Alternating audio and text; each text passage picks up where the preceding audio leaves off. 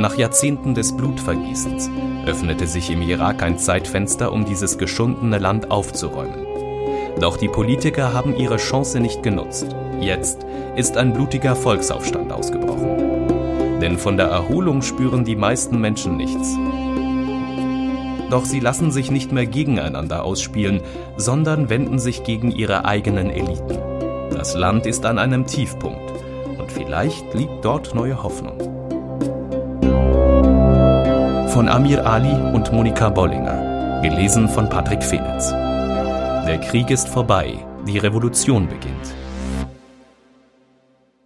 Plötzlich klappt ein junger Mann zusammen. Seine Beine geben nach, als wären sie aus Gummi. Doch er fällt nicht zu Boden, dafür ist das Gedränge in der engen Gasse des Souks in Bagdads Altstadt zu groß.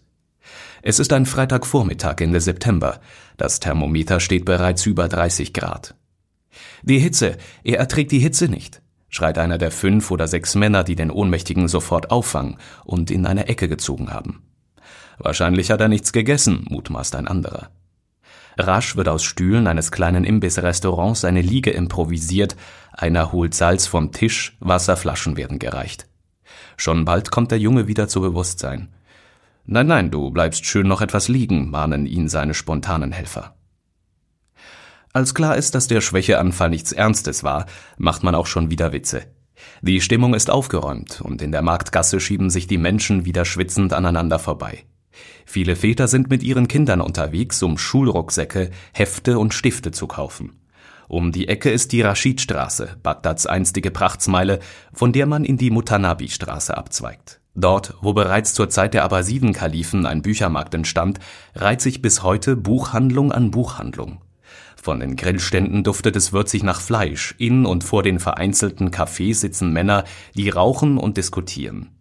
Beim legendären Fruchtsaftladen von Hajj Sabaleh drängen sich die Kunden, um für wenig Geld ein Glas des süßen, roten Traubensafts zu trinken.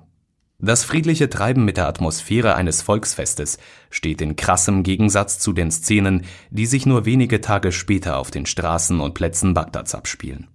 Schon länger sprachen die Leute von einem Aufruf zum Protest, der in den sozialen Netzwerken kursiere. Niemand konnte genau sagen, von wem er ausging, keine etablierte Partei oder Organisation schien dahinter zu stehen. Die Proteste, die am 1. Oktober begonnen haben und bis heute anhalten, haben keine klare Führungsstruktur und richten sich gegen alle politischen Parteien. Die Gewalt eskalierte blitzschnell. Die Regierung blockierte das Internet, die Sicherheitskräfte setzten scharfe Munition ein. Protestierende errichteten Barrikaden aus brennenden Reifen, Randalierer zündeten Regierungsgebäude und Büros politischer Parteien an. Sie haben Scharfschützen, erzählt uns später am Telefon Mohammed aus Sadr City, einem armen Viertel im Osten von Bagdad. Ich sah mit meinen eigenen Augen, wie junge Männer niedergestreckt wurden, während sie die irakische Flagge hielten. Ich bin schockiert. Sie haben junge Männer in der Blüte ihres Alters erschossen. Innerhalb kürzester Zeit schnellte die Zahl der Toten und Verletzten in die Höhe, während der Irak von der Außenwelt abgeschnitten war. Bis heute hat die Revolution des ersten Tschirin, wie die Bewegung ihre Protestwelle in Anlehnung an das Datum der ersten Demonstration nennt, über 300 Todesopfer gefordert, Tausende wurden verletzt. Die Eskalation kann schnell gefährlich werden in einem Land, das anfällig für das Austragen geopolitischer Machtkämpfe der Region ist, einem Land, wo tausende Milizen mit den Sicherheitskräften koexistieren und manchmal rivalisieren. An diesem letzten friedlichen Freitag liegt der Protest in den Straßen rund um den Büchermarkt an der Mutanabi-Straße kaum wahrnehmbar in der Luft. Am Rand einer Gasse, die von Tigris hoch in den Markt führt, hält ein Mann mit langem Haar schweigend ein Plakat vor sich, das die Regierung und die herrschende Klasse kritisiert. Ansonsten geht's entspannt zu und her. Ein paar Straßen weiter unten am Fluss liegt die Kischle, ein Bau aus osmanischer Zeit. Hier, im Hof neben dem berühmten Uhrturm, wurde 1921 König Faisal gekrönt. Später diente die Kischle als Regierungsgebäude, heute ist sie ein Kulturzentrum. Junge Männer und Frauen, Alte und Familien tummeln sich auf der Wiese, streifen durch die Hallen, wo Künstler Bilder ausstellen. Ein Kalligraph malt in wenigen Minuten den Namen seiner Kunden mit Tusche in kunstvoller Schrift. Daneben kann man sich in einem Bühnenbild der Euphratsümpfe in ein Boot stellen und Fotos machen. Draußen in einem Pavillon hält ein Mann um die 50 eine spontane Vorlesung zum Unterschied zwischen Philosophie und Epistemologie ab. Rund zwei Dutzend Zuhörer folgen ihm, die einen rufen Fragen und Einwände dazwischen, andere machen eher verständnislose Gesichter. In einer Ecke des Parks steht ein Tisch, wo Krankenschwestern kostenlos den Blutdruck messen. Weiter unten am Fluss, unter einem Baum, drängt sich eine Menge um eine kleine Bühne für Dichter. Ein alter Mann in khakifarbenem Anzug und mit Kufja löst hier gerade eine jüngere Frau mit violettem Kopftuch beim Rezitieren von Poesie ab. Die Zuhörerinnen applaudieren, recken Hände mit Mobiltelefonen in die Höhe, um ein Foto zu machen oder die Dichter beim Rezitieren zu filmen. Bagdad ist voller Leben, voller Lachen. Nach Jahren des Krieges ist das Viertel rund um den Büchermarkt an der Mutanabi-Straße einer der Orte, wo dies am augenfälligsten ist. Nur ein Zelt aus Militärplanen, das auf der Wiese in der Kischle steht, erinnert daran, wie fragil das alles ist. Museum der Hascht Shabi steht drauf. Die Milizen, die sich 2014 für den Kampf gegen die Terrormiliz Islamischer Staat, den IS, gebildet haben, sind auch an diesem Ort der gelassenen Normalität präsent. Der IS ist zurückgedrängt, die Sicherheit in den meisten Teilen des Landes weitgehend wiederhergestellt. In der Hauptstadt Bagdad wurden seither nach und nach die Bombenschutzmauern abgebaut, die sich jahrelang durch die Stadt zogen und die Verkehrswege zerschnitten. Manche der Checkpoints, an denen man früher ständig kontrolliert und gegängelt wurde, sind zwar noch da, mitsamt den schwer bewaffneten Polizisten und Soldaten, doch meist wird man einfach durchgewinkt. Der Sieg gegen den IS hat im Irak ohne Zweifel eine Wende eingeläutet. Jahrzehntelang war das Land vom Blutvergießen geprägt. In den 1980ern herrschten acht Jahre lang Krieg mit dem Nachbarland Iran. 1991 folgte der Zweite Golfkrieg. 2013 nach dem Sturz von Saddam Husseins Baath-Diktatur ging zuerst der Aufstand gegen die amerikanische Besatzung los und wenig später brach der Bürgerkrieg aus. Und dann kam der IS, eroberte Gebiete im Norden und Westen des Landes, bis die Krieger des selbsternannten Kalifen wenige Kilometer vor Bagdad standen Hunderttausende Kämpfer und Zivilisten starben. Jetzt herrscht zum ersten Mal seit langem relative Ruhe. Man könnte dies als Zeitfenster sehen, um das Land aufzuräumen, tiefgreifende Missstände beheben zu können. Dinge, die im Krieg nicht möglich sind, weil man mit dem Überleben beschäftigt ist und weil die Regierung in Kriegszeiten interne Probleme mit Verweis auf externe Bedrohungen auf die lange Bank schieben kann. Und weil im Krieg immer jene mit den meisten Waffen und den wenigsten Skrupeln das Sagen haben. Die Frage ist, wie viel sich daran überhaupt geändert hat. Wie sehr der Krieg hier noch den Ton angibt, auch wenn es stiller geworden ist. Der Sieg gegen den IS, darin sind sich alle einig, ist zu einem großen Teil den Einheiten der Hasht Shabi zu verdanken, der Volksmobilmachung. Als der oberste schiitische Kleriker im Irak, Großayatollah Ali Sistani, 2014 die Bürger dazu aufrief, sich den Sicherheitskräften anzuschließen und das Land gegen den vorrückenden IS zu verteidigen, folgten Zehntausende dieser Fatwa. So formierten sich die mehrheitlich schiitisch geprägten Milizen, die sich unter dem Dachverband der Hasht Shabi zusammenschlossen und mit iranischer Unterstützung gegen den IS kämpften die Hascht wuchs zu einer weit stärkeren und eigenmächtigeren Kraft heran, als Großayatollah Sistani sich das augenscheinlich vorgestellt hatte. Mittlerweile laufen Bestrebungen, die Milizen der Kontrolle der Regierung zu unterstellen. Doch sie sind zur Macht im Staat geworden. Ihre Vertreter sitzen im Parlament und sie dringen immer stärker in die Wirtschaft ein, bauen Hotels und Wohnungen, importieren Klimaanlagen, betreiben Landwirtschaft, sind im Zementhandel, kontrollieren Grenzübergänge und erheben dort Zölle. Sie haben sich ihr Stück vom Kuchen geholt, und manche von ihnen sind ideologisch wie politisch eng mit dem Iran verbandelt. Die Iraker spüren in ihrem Alltag nicht viel von der Erholung, die jetzt nach dem Sieg gegen den IS gerne beschworen wird. Das Leben bleibt mühselig. Die Regierung schafft es nicht einmal, die Versorgung mit Strom und Wasser richtig sicherzustellen. Jobs gibt es viel zu wenige und sie sind schlecht bezahlt. Umweltschutz ist praktisch inexistent. Den beiden Flüssen Euphrat und Tigris, die sich als Lebensadern durch das trockene und heiße Land ziehen, drohen Austrocknung und Versalzung.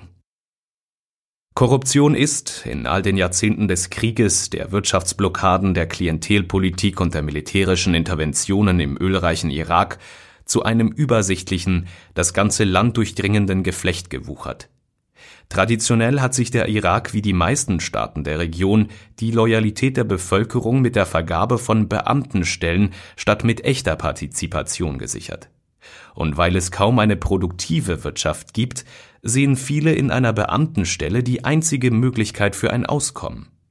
Doch Beamtenstellen werden im irakischen System von den Parteien und Politikern an ihre Anhänger und Klientel vergeben, was zu einem extrem ineffizienten und aufgeblasenen Staatsapparat geführt hat. 2003 waren etwas über eine Million Iraker Beamte, 2015 bezogen insgesamt sieben Millionen staatliche Gehälter. Für die große Mehrheit gibt es kaum Perspektiven, auf denen man ein Leben aufbauen könnte. Heute gerade streiken die Ärzte für bessere Arbeitsbedingungen, sagt Ali Saeb. Die Ärzte, was sollen denn die einfachen Leute sagen? Saeb ist Direktor des Iraqi Social Forum, einer Nichtregierungsorganisation, die als eine Art Dach funktioniert, unter dem Aktivistinnen aus verschiedenen Bereichen zusammenarbeiten. Ein Beispiel dafür ist die Organisation Sport gegen Gewalt, die Dialog und Frieden mit Sport fördern will und jedes Jahr einen Marathon für den Frieden organisiert. Das Forum, das 2013 gegründet wurde, hat ein nationales Netzwerk geschaffen, um gesellschaftliche Themen gemeinsam anzugehen. Wasserschutz, Meinungsfreiheit, soziale wirtschaftliche Rechte, Frauenrechte und Rechte von Minderheiten. Immer dann, wenn die Regierung sich wirklich bewegen und Maßnahmen ergreifen müsste, werde es schwierig, sagt Ali Saeb. Ein Anlass wie der Marathon in Bagdad sei einfach, das gibt ein schönes Bild nach außen und kostet die Regierung nichts. Aber die Verbesserung der Wirtschaftslage und die Reformen im Arbeitsmarkt seien heikle Themen. Wir importieren alles, ruft Ali Saeb aus und streckt die Arme in einer ausladenden Geste aus. In diesem Büro ist nichts irakisch, kein Stuhl, kein Gerät, kein Kugelschreiber. Alles wird importiert und ist deshalb teuer. Die Händler und Profiteure sitzen im Parlament und in der Regierung. Sie haben sich gut eingerichtet und haben kein Interesse an einer produktiven Wirtschaft im Land. Wenige Tage bevor in Bagdad und in anderen Städten des Landes eine neue Protestwelle beginnt, treffen sich die Mächtigen des Landes im Fünf-Sterne-Hotel Babylon am Ufer des Tigris. Unter dem Motto Der Irak erholt sich findet ein mehrtägiges Forum zu Sicherheit und Wirtschaft statt. Am Abend wird der Parlamentspräsident den Anlass eröffnen, Botschafter westlicher Staaten sind mit ihren Bodyguards angereist. Das Sicherheitsempfinden ist das einzige, was sich verbessert hat. Aber sogar das ist in manchen Gegenden rückläufig, sagt Munkes Dagger und lehnt sich im Lederfauteuil in der Lobby des Babylon zurück. Dagger, ein quirliger Mann um die 60 mit wachen, dunklen Augen und einem Schnurrbärtchen, strahlt mit seinem violetten Jackett eine dezente Extravaganz aus. Nicht, dass er seinem Land die Erholung nicht wünschen würde, aber seine Zahlen erzählen etwas anderes. Munkis Dagger ist ein renommierter Meinungsforscher. Seit dem Sturz Saddam Husseins im Jahr 2003 untersucht er die Stimmungslage im Irak. Je nach Auftrag schickt er bis zu 300 Interviewer in alle Landesteile hinaus. Er gehört zum internationalen Netzwerk von Gallup, forscht für große NGOs. Und periodisch erhebt er die Zufriedenheit der Menschen mit der Regierung. Es gebe eine gute Nachricht, sagt Daggett. Der Sektarismus schwindet. Die Strategie, Ressentiments, Ängste und Differenzen zwischen verschiedenen Religionsgemeinschaften zu schüren und für politische Ziele auszunutzen, verfange immer weniger.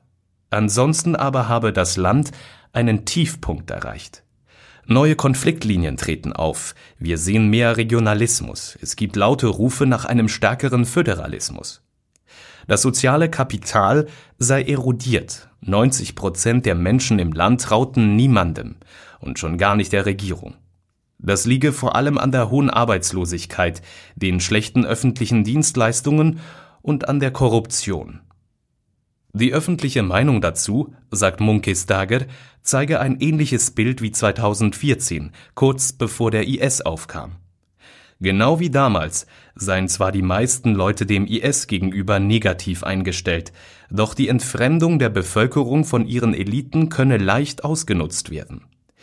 Wenn die Menschen das Gefühl haben, sie würden von Marionetten des Irans regiert, dann ist es einfach, sie zum Widerstand aufzurufen. Die Irakerinnen und Iraker hätten genug. Sie sehen keine Verbesserungen. Die Regierung werde sich bald mit vielen Problemen konfrontiert sehen, sagt Dagger. Von der Machtelite erwartet der Meinungsforscher nicht viel. Das Land werde nach alter Schule regiert, was so viel heißt wie Sie denken, Sie wissen alles und vor allem, was für die Bevölkerung am besten ist. Däger sagt, er habe Ministerpräsident Adel Abdelmahdi seine Dienste gratis angeboten, wie auch schon dessen Amtsvorgängern. Immer habe man ihm zu verstehen gegeben, dass man nichts davon halte, Ahnungslose und Analphabeten zu befragen. Nur vor den Wahlen kommen sie und wollen wissen, wie es um ihre Popularität steht. Beim Kreisverkehr im Viertel Ajadria sitzen ein paar Bewaffnete in Zivilkleidern im Schatten eines kleinen Wachhäuschens. Ein kurzer Funkspruch und wenige Minuten später kommt ein Wagen, der uns in den weitläufigen Komplex der Präsidentschaft der Republik bringt.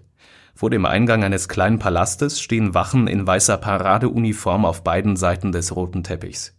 Hallo, ich bin Maisun, sagt Maisun Damlucci, als sie uns in ihrem Büro im oberen Stockwerk des Prachtbaus begrüßt. Ihre Stimme ist tief und wohlig rauchig, und sie zündet sich auch schon nach wenigen Minuten eine Zigarette an.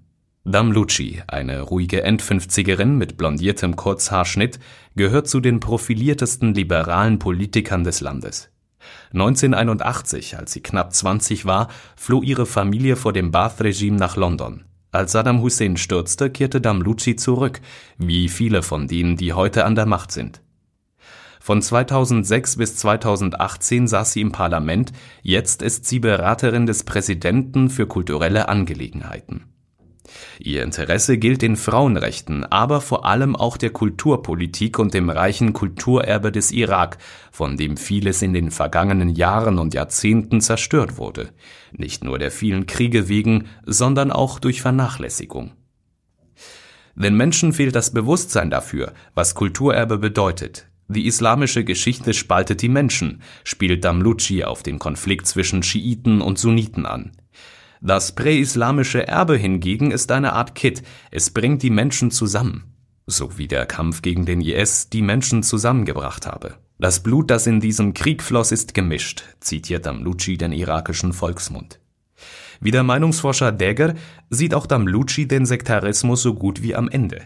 An seine Stelle sei eine neue vertikale Spaltung getreten zwischen jenen, die sich an den großen einflussreichen Nachbarn Iran anlehnen, und jenen, die einen eigenständigen, souveränen Irak wollen. Der Graben verlaufe durch alle Bevölkerungsgruppen im Land, Schiiten, Sunniten und Kurden.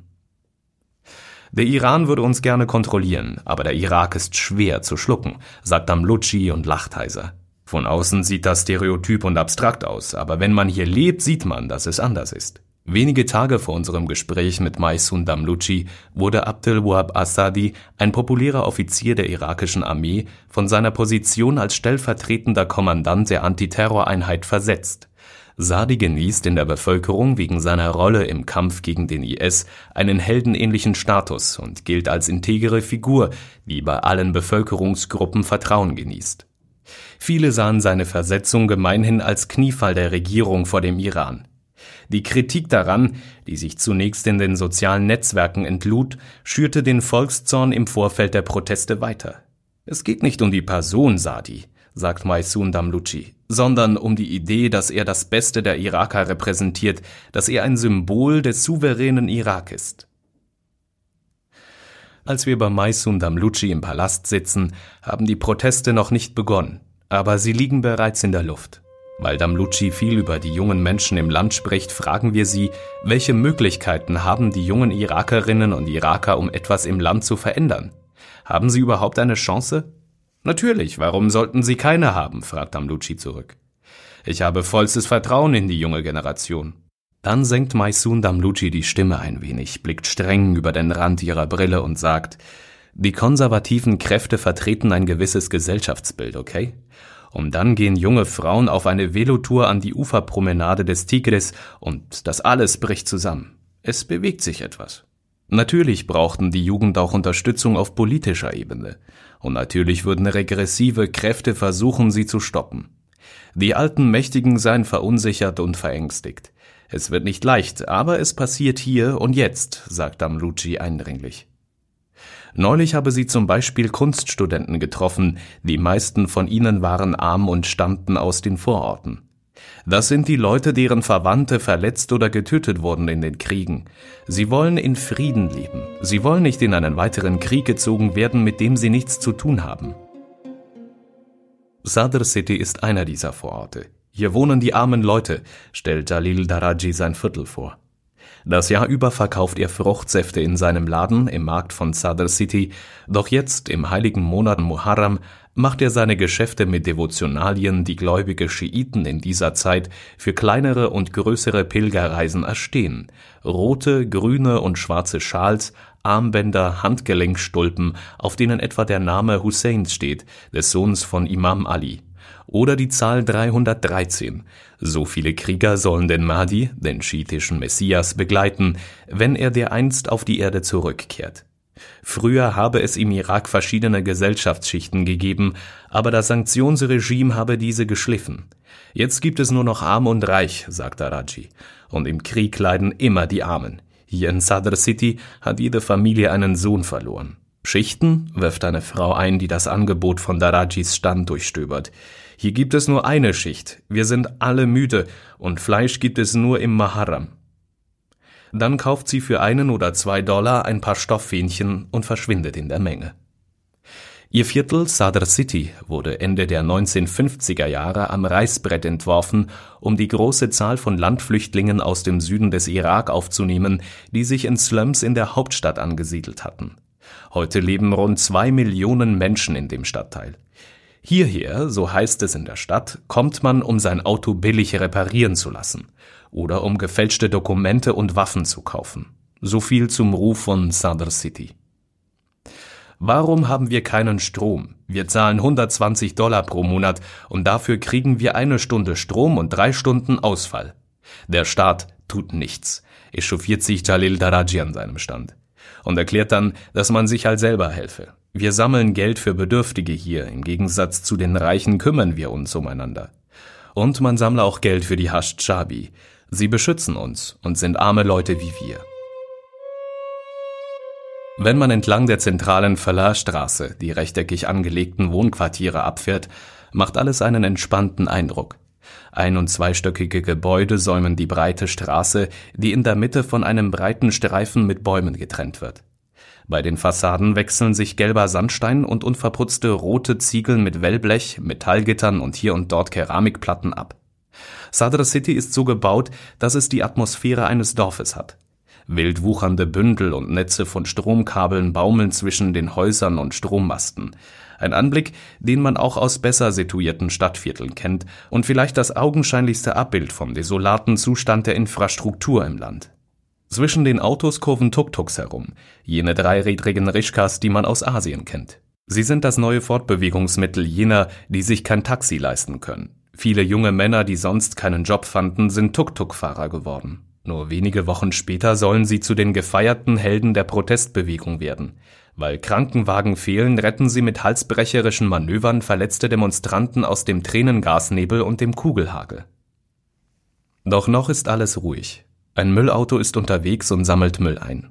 Trotzdem liegt überall Abfall im Straßengraben, sammelt sich an Zäunen, Gittertoren und Randsteinen. Ganz hinten, in jenem Teil, den sie Block Zero nennen und der ursprünglich nicht einmal zu Sadr City gehörte, türmt sich ein schwarzes Gemisch aus Bauschutt und Abfall mauerhoch die Straße entlang.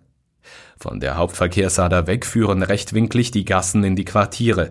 An einer dieser Wohnstraßen kommen wir mit einem großen, kräftigen Mann ins Gespräch, der in Plastiklatschen und Trainerhose herumsteht.